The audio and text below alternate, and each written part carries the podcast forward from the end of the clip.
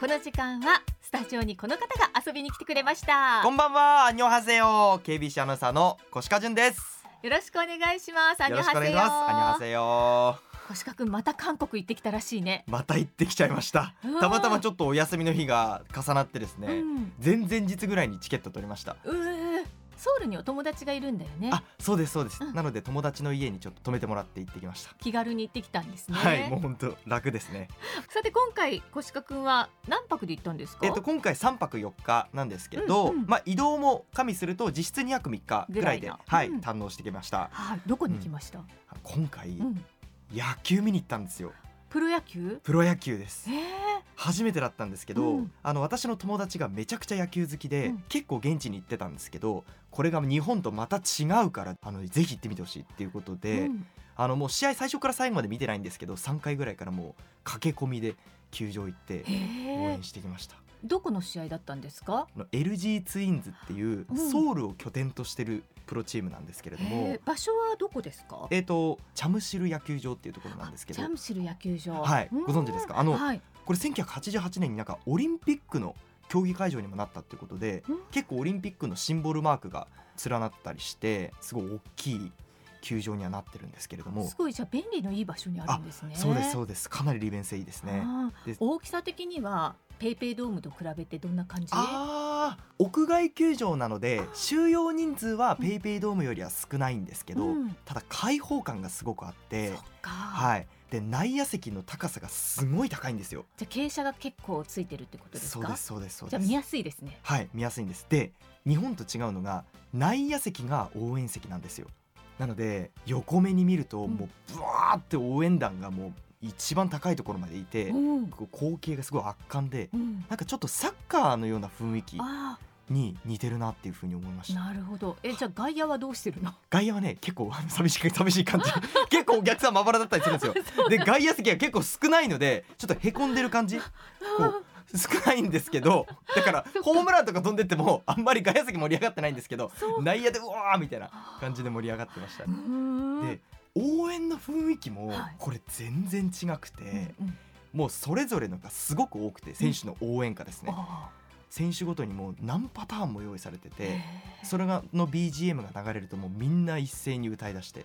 BGM が流れるとっていうことはなんか音源を再生してる感じそれともトランペットとかそういうのを持ち込んでやってる感じえっと音源再生してますねねあの応援席にステージがあって、うんそこに応援団の男性の方1人とあとチアリーダーの方がうんうん4人くらいいて、その方が先導して応援するんですけどあそっかじそゃこからあスピーカーがバーンみたいなペイペイドームだと例えば5階のチェンジの時とか7階の時しかハニーズは出てこないけど、はい攻撃の時には常にその応援団の人とチアリーダーがいるわけですかそうですずっと見られるってでいうみんな盛り上げてくれる、はいみんなで一緒に応援する、へー楽しいそうなんですよだから声がちっちゃいと声がちっちゃいみたいな感じで韓国語で言ってて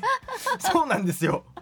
なんか一緒になって一緒になってもううわーってもうノリだけで歌歌ってましたけど、面白かっったですねあとあの守備側も結構応援するんですよた、あそうはい三球三振とかそう守備でも守備でもこれが終盤になるとどんどんエスカレートしてきうんうんて、うん一塁側と三塁側の応援合戦みたいになるんですよほうだから攻撃側が絶対打ってみたいに言うと今度三塁側から三球三振みたいなうわでそれにこうする感じで打って守って打ってみたいな面そ白いの応援合戦みたいになってもう熱気がすごくてこれ選手たち大変だろうなと思いながら応援に挟まれてうんすごいですねやっぱ熱量が。ねえ選手たちも本当それは頑張るしかないですよそうなんねですよ球場グルメとかどうでした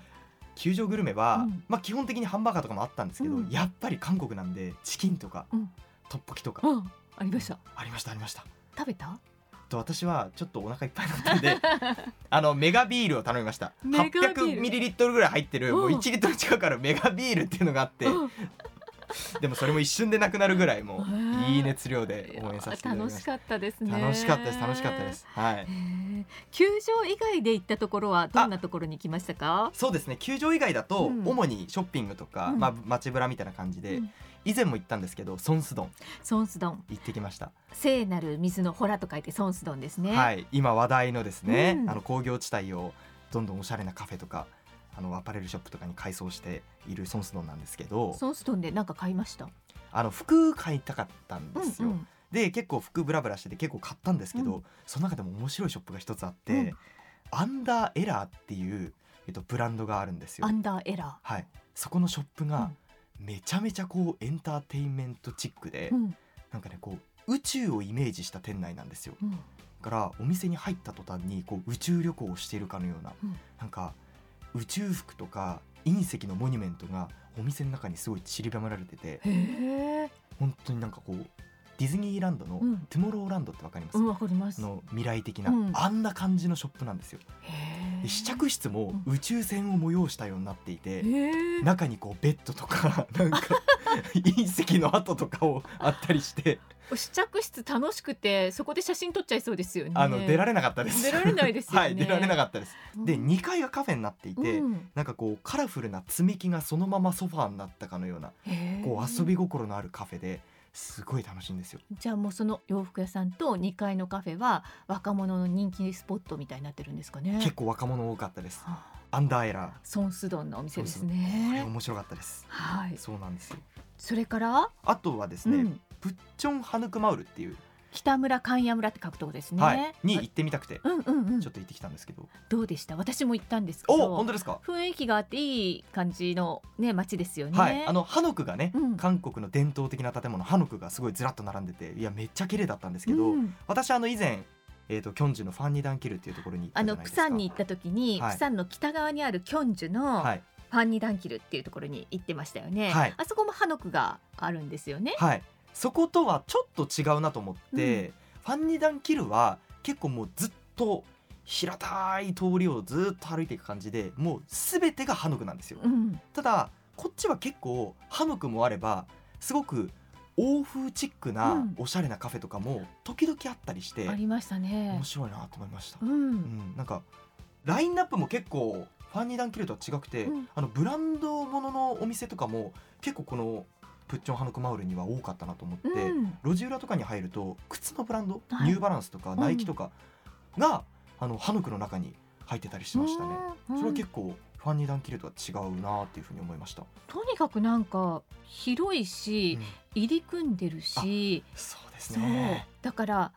全部多分私回りきれてないと思うんですよね私もです私もででもす気がつくと同じ道に入ってたりとかして迷路みたいでしたよね迷路みたいでしたそそうれが全然違いますねね坂道も結構多いですからねそうですよね、うんうん本当にあの楽しくてはい見飽きないし、伝統的な家屋もあれば本当にそこをこう改装してレンガ造りにしてたりとか、あのお庭すごくつ綺麗に作ってたりとかねねえいや写真映えしますよねあそのうスでポッすトよは、ね回ってて飽きなかったですなるほど楽しかっあじゃあ地下鉄移動したんですたあねしましたもう空港降りた時に、うん T マネーっていうあのパスカードをもはいうすぐ購入しまして、はい交通カードをねあれが便利なんですね便利ですね、うん美味しいもの食べました向こうであ食べました何食べましたももちろんチキンとかも食べましたし、うん今回新しく食べたのが、うんあんこう鍋を食べたんですよあんこう鍋、はいこれ韓国語で調べたら、うんアグタンっていう料アグ理タンはい可愛い名前アグタンあのアグっていうのが韓国語であんこおーみたいなことなんですけど、うんうんまあ、これは結構ヘルシーで、うんシンプルにあんこうの出汁を効かせた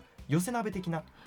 ーイメージなんですけど、うんうんネギとかもやしとかが入っていてもうそのまますくって食べるんですけどその例えばポン酢につけたりとかそういうことはなくてもうそのそまのままま出汁がよく効いているうんお鍋で美味しかったですね、さすがね向こうにお友達がいるといいですね もうありがたく、間違いないお店に連れて行ってもらえますもんねそうなんですよでもう一個食べたのが、うんアグチムっていうこれまたあんこうの料理なんですけど、アグチムはい、アグがあんこう、うんでチムが蒸し煮っていう意味なんですけど、うんうんうんこれがあんこうのピリ辛の蒸し煮あーそれも美味しそ美味しかっうたですよへーこれもう食べやすくて、うんもうふっくらしたあんこうとあとこう大量の豆もやしうんうんをコチュジャン風の辛いタレで蒸し煮にした料理なんですけどもへーどっさり出てくるんですよテーブルにそれがもうめちゃくちゃ美味しくてはあはあはあって汗かきながらも食べたくなっちゃうっていうあーお魚をねやっぱりそういうこうピリ辛の味付けで食べるってなかなか日本ではないからないですねねえはい